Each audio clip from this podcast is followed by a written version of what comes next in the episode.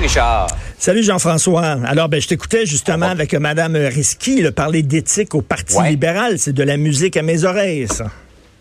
Ben oui, parce que tu dis enfin on parle d'éthique au Parti libéral. Ben écoute, enfin, parce que j'écoutais lorsque Dominique Andelade a lancé sa, campagne, elle a accordé une entrevue entre autres à, Mario Dumont, puis écoute, elle dit là, là, OK, m'assurer, puis tout ça, faut tirer la plug, faut passer à autre chose, c'est fini. Puis là, je me disais, moi, voyons donc, là, elle se rend pas compte de l'importance quand même, parce que pour les Québécois, toutes ces histoires-là de financement occulte et de renvoi d'ascenseur et un chum, c'est un chum et tout ça, veut dire, c'est important. On va aller au fond des choses. On va avoir des réponses à ces questions-là. Est-ce que cette culture-là existe encore au sein du Parti libéral?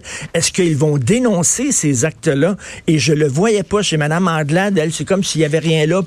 on, on tourne la page, on passe à autre chose. Et là, il y a Alexandre Cusson qui dit non, non, non, là je m'excuse, mais faut en parler de ça. Il y a un éléphant dans la pièce, un éléphant de trois tonnes, et Mme Risky qui dit on a vu notre membership fondre comme neige au soleil et il y a un lien direct. Les gens se posent des questions sur le Parti libéral et c'est pas vrai qu'on va lever le tapis puis mettre la poussière en dessous mm. du tapis. Elle dit faut confronter euh, cette affaire-là et je trouve que bon, enfin là, il va avoir une véritable course et je pense que la balle est dans le camp de Mme Anglade parce qu'elle, elle a l'air à minimiser et banaliser ce qui s'est passé au Parti libéral et c'est très grave. Cela dit, je te pose la question, c'est qui le boss? C'est-tu Alexandre Cusson qui est numéro un, Mme Risky numéro deux? ou c'est l'inverse? J'ai l'impression que Mme Risky, c'est pas lancé en campagne, mais elle fait part.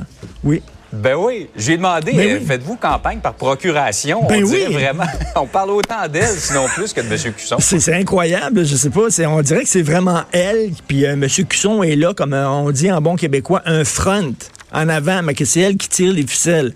Assez particulier, ou à moins peut-être peut une direction euh, bicéphale, un peu comme à Québec solidaire, mais dans ce temps-là, qu'ils le disent, si c'est ça qu'ils visent, mais en tout cas. Bref, au moins, on va parler d'éthique et on ne balayerait pas ça sous le tapis.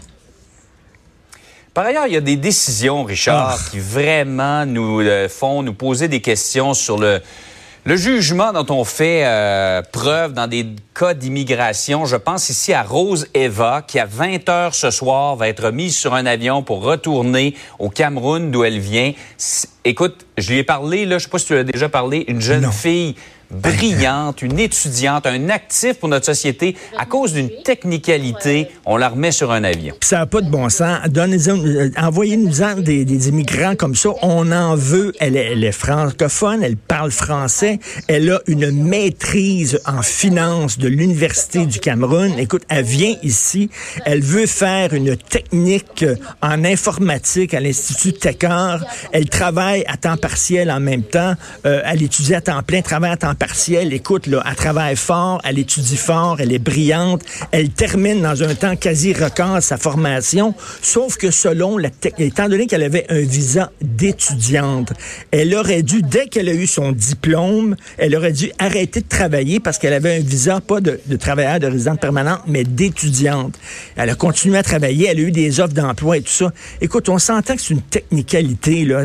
Ça n'a pas de maudit bon sens. Et là, ça va prendre un an parce qu'à part ce soir, là, on dit on veut rien savoir. Je comprends qu'il y a des règlements, je comprends qu'il y a un principe, mais de temps en temps, on dirait que la machine n'a pas de cœur. Est-ce que la machine pourrait s'adapter en plus dans, euh, dans, on le sait, dans une période de pénurie d'emploi? Elle, en a ben des offres, là. elle en a plein. Elle pourrait travailler dans plein de plein d'entreprises. Oui, euh, tu sais, ben Richard, on dit souvent, il y a la loi, mais il y a l'esprit de la loi. de la loi, ben oui. Puis il me semble que les, les policiers aussi, là, lorsqu'ils t'arrêtent, là, ou, euh, lorsque ils ont, ils ont quand même une marge de manœuvre. ils peuvent appliquer un certain jugement. Même chose pour, pour il me semble que la machine, euh, l'État pourrait aussi se montrer par, parfois compréhensif. Et c'est une erreur. Là. Je trouve ça hallucinant, incroyable. Donc, elle, elle reprend. Puis en plus, écoute, en plus, Jean-François va s'ennuyer de l'hiver.